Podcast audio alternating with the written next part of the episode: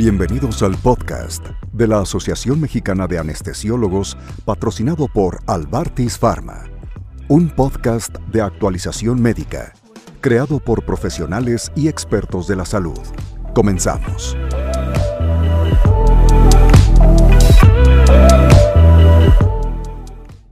Hola, buenas tardes. Soy Rosa Angélica Carballo. Ya hemos conversado con ustedes respecto al problema de las competencias. Bueno, en realidad es un concepto, no un problema, que hemos aplicado para la organización del trabajo, para la educación, para la evaluación, y esos temas ya los hemos ido abordando con ustedes en cada una de nuestras participaciones. Ahora lo vamos a tocar desde otro punto de vista. Vamos a hablar de la relación que tienen las competencias con la gestión en el sector salud. En este sentido, quisiera ampliar un poquito y decirles que todas las disciplinas y las diferentes profesiones siempre eh, han dejado de formar a la gente, todas las disciplinas y las profesiones han dejado de formar a las personas en ciertos aspectos que tienen que ver en el desarrollo de capacidades para el entorno laboral, para la inserción laboral. Generalmente los profesionales somos formados en las competencias específicas de la disciplina que nos corresponde. No es un problema solo en el sector salud, también en ingeniería, también en, en arquitectura y sobre todo en las ciencias sociales. Sin embargo, ahora solo vamos a tocar esta realidad en el sector salud y vamos a ver cómo los espacios laborales nos exigen, cuando nos insertamos, haber desarrollado otro tipo de competencias. Por ejemplo, pongamos el caso de los anestesiólogos. Los anestesiólogos tienen una serie de funciones que son verdaderamente complejas, sobre todo aquellas que son técnicas específicamente. Ellos son los que seleccionan todo tipo de anestesias para mantener al paciente en condiciones físicas de acuerdo al tipo de eh, operación o al tipo de procedimiento clínico que vaya a tener en el quirófano. Supervisa también el proceso anestésico durante toda la intervención y va controlando el bienestar y la seguridad del paciente. Realiza por supuesto, la lectura en todo tipo de aspectos tecnológicos va monitoreando todas las situaciones de salud, que si la presión, la forma de respirar, ciertos datos pues que van indicando el estado que tiene realmente el paciente.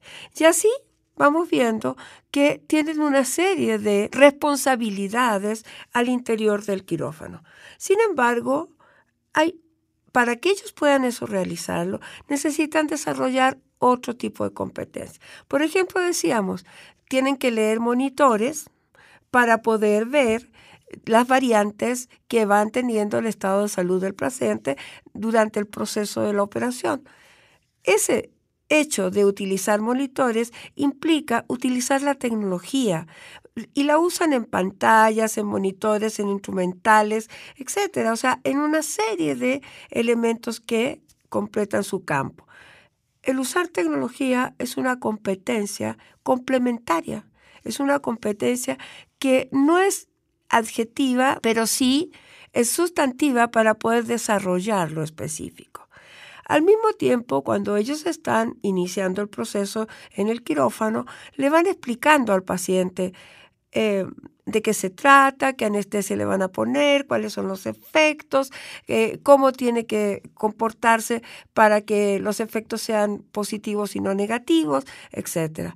Eso implica comunicar ideas e información y comunicarla de tal manera que genere una relación de confianza en el paciente, pero al mismo tiempo va comunicando ideas a, todos los, a todo el equipo que está en el quirófano, al cirujano, a las enfermeras, a los ayudantes, a los médicos especialistas que participan y van comunicando todos aquellos aspectos que implica ver eh, la realización del procedimiento y los riesgos que puede tener cuando aplicamos un procedimiento. Otro de los elementos que están ellos tomando en cuenta es cumplir con todos los procedimientos y normativas de la organización.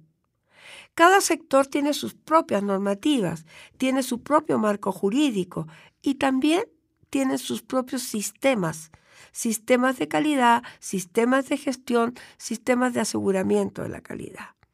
El aplicar todos estos aspectos que decíamos, tecnología, procedimientos, marco jurídico, etcétera, en un sistema que va interactuando entre sí, son aquellas competencias que en la carrera, cuando nosotros estamos estudiando, no aprendemos. Este tipo de desarrollo de competencias no está integrado en las currículas, en la mayoría de las disciplinas.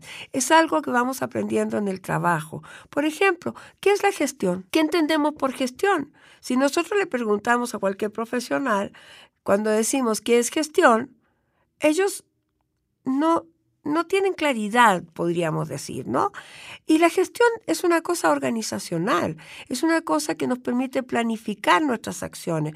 Por ejemplo, los anestesiólogos, cuando van a aplicar un procedimiento anestésico, van a planear, van a decir en qué momento, con qué tipo de mecanismos van a trabajar, con qué tipo de anestesias van a utilizar, dependiendo del estado del paciente y del tipo de intervención etcétera, ¿no? Entonces, eso es una gestión organizacional, implica la organización del trabajo.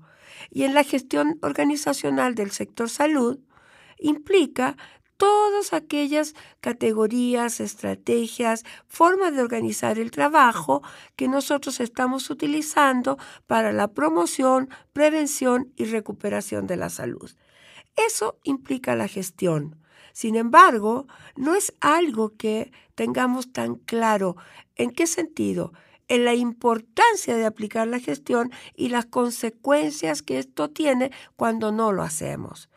Y la calidad que puede tener el servicio del punto de vista técnico cuando nosotros cumplimos con todos estos otros elementos que enmarcan los sistemas de gestión de calidad en el sector salud y estos están compuestos por normas, algoritmos, procedimientos, protocolos, políticas, manuales, memorándum, informes de investigación, de desarrollo, etcétera, normas de competencia, estándares de gestión, etcétera, y se apoyan en la tecnología para su aplicación y funcionamiento. Generalmente, todos los algoritmos, procedimientos, políticas, manuales de los sistemas de gestión de calidad, por ejemplo, la Joy Commission o ISO 9000, 9001, para la administración de los procesos, se trabajan a través de la tecnología. Toda la interacción es a través de la tecnología, ¿no?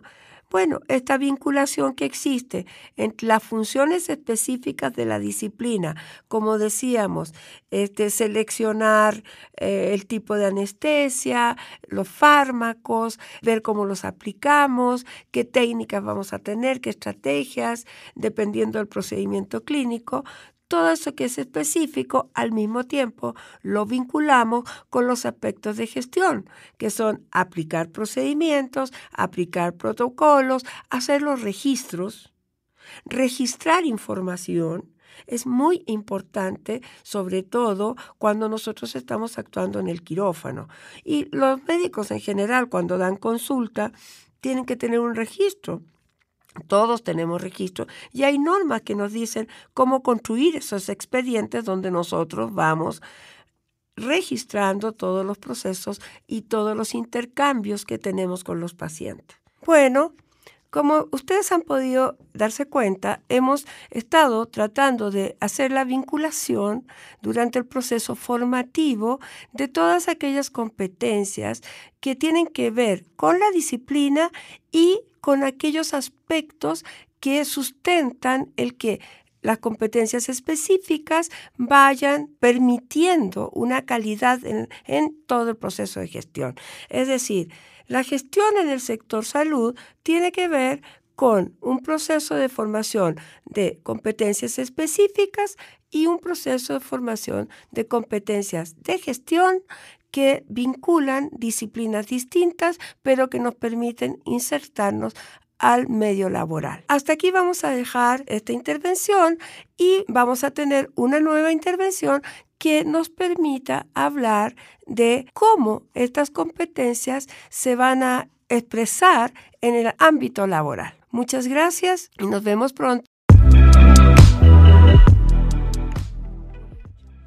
Este fue el podcast de la Asociación Mexicana de Anestesiólogos, patrocinado por Albartis Pharma, creado para la actualización médica por profesionales y expertos de la salud. No olvides descargar nuestra aplicación de las plataformas de Play Store y App Store para recibir notificaciones del próximo capítulo.